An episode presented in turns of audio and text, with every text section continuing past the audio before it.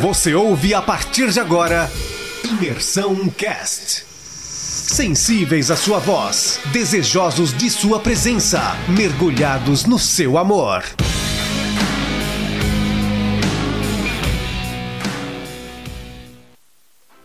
Bom dia, galera. É, a gente vai falar hoje sobre o capítulo 26 do livro de Gênesis.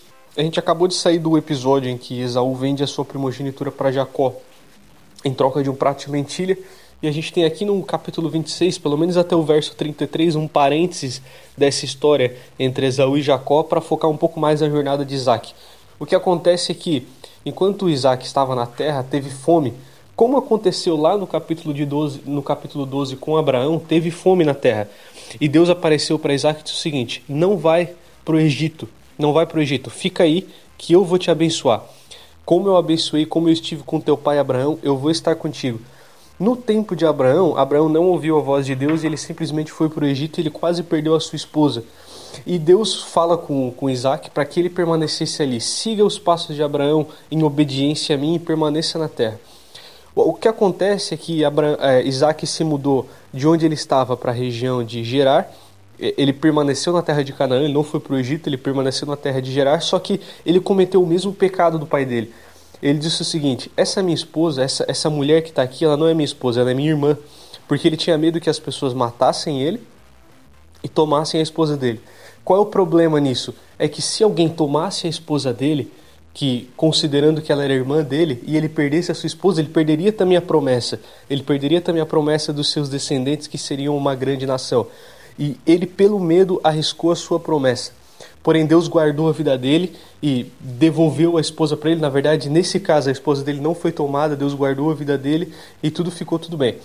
E acontece que Deus prosperou muito a vida de Isaac, Deus prosperou a vida dele, ao ponto de que o rei da região onde ele estava pediu para que ele se retirasse dali, porque ele já tinha se tornado maior do que o próprio povo daquela terra.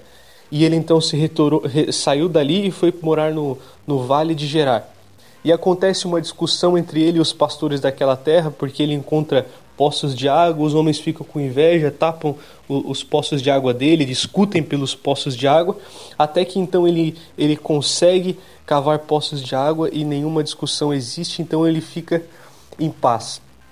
E o rei que expulsou ele de onde ele estava faz um acordo é, é, de paz com Abraão. O que, que é importante a gente notar aqui? Em primeiro lugar, que Deus abençoa Isaac pela obediência de Abraão. Deus fala: Eu vou estar contigo assim como eu estive com Abraão. A obediência de Abraão derrama bênção sobre a vida de Isaac. Abraão ele serviu como um referencial de Deus para que Deus abençoasse Isaac. Um outro ponto importante também é a fé de Isaac. Houve fome na terra e ele não desobedeceu a Deus. Ele permaneceu na terra mesmo durante a fome e isso é louvável. Mesmo durante o período de dificuldade, de fome, mesmo no período em que ele podia é, perder seus bens, seus animais poderiam morrer, ele obedece a Deus e Deus o abençoa.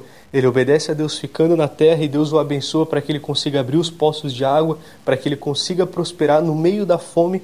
A Bíblia fala que Isaac prosperou, porque ele obedeceu, ele ouviu a voz de Deus, aquilo que Deus havia falado para ele, e ele obedeceu. E isso é um exemplo para nós. Mesmo no meio das dificuldades, assim como Isaac, nós devemos ouvir o que Deus fala por meio da sua palavra e obedecê-lo. Isaac obedeceu a Deus no meio da fome e Deus prosperou a vida de Isaac. Amém, galera? Um bom dia.